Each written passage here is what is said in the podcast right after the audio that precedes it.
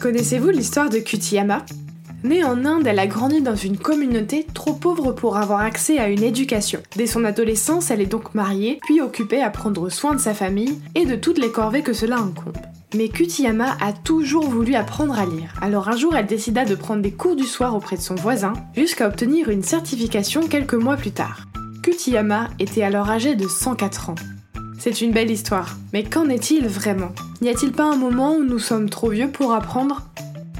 Je suis trop vieux, moi, pour vos conneries. C'est plus de mon âge, ces histoires. Vous écoutez Culture G, votre dose de culture gérontologique pour comprendre les vieux. Ce podcast vous est proposé par Sociogéontologie en partenariat avec l'Action sociale d'AG2R La Mondiale. Tout d'abord, pour apprendre, vous avez besoin d'un cerveau fonctionnel. Certes, on met un peu plus de temps pour traiter l'information quand on vieillit, mais si vous n'êtes pas atteint d'une maladie qui affecte vos neurones en les condamnant à une mort certaine, alors votre cerveau est en état de marche. Le problème quand on vieillit, c'est que l'on pense qu'on ne peut plus, que notre cerveau tourne au ralenti, et que donc il ne sera pas assez performant pour réussir quelque chose. C'est un peu le même problème quand vous souhaitez vous remettre au sport après une longue période d'inactivité. La reprise est difficile, et la première marche nous paraît toujours très haute. Le cerveau étant un muscle, il n'échappe pas à cette logique. Plus vous l'utilisez, plus il sera entraîné, et il sera facile de s'en servir. Mais heureusement, comme le vélo, ça ne s'oublie pas. Donc un cerveau, c'est bien. Un cerveau entraîné, c'est mieux. Mais ça ne suffit pas. Il faut aussi avoir l'envie d'apprendre. La question est donc, a-t-on toujours envie d'apprendre quand on est vieux?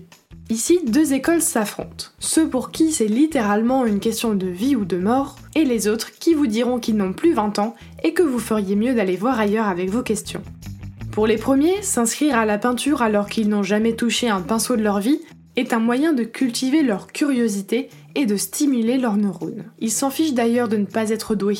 L'objectif n'est pas de devenir le nouveau Picasso, mais de se faire plaisir et de se prouver à soi-même qu'on est encore capable.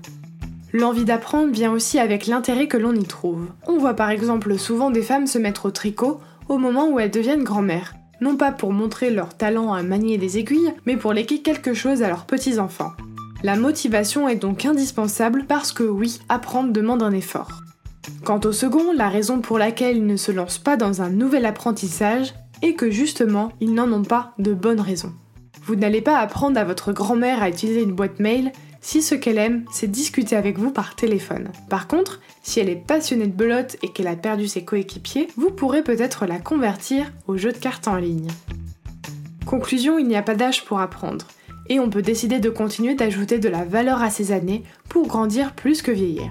Si vous avez un cerveau fonctionnel, l'envie d'apprendre et que vous trouvez un bénéfice à cet apprentissage, alors il n'est pas trop tard pour vous découvrir un talent caché. C'est parti. Moi, je m'inscris au parapente. Et moi, je vais passer ma première étoile en snowboard. Et samedi soir, je sors en boîte. Merci d'avoir écouté Culture G. Pour nous aider, laissez-nous une note ou un commentaire, partagez avec vos amis et abonnez-vous pour ne pas rater le prochain épisode.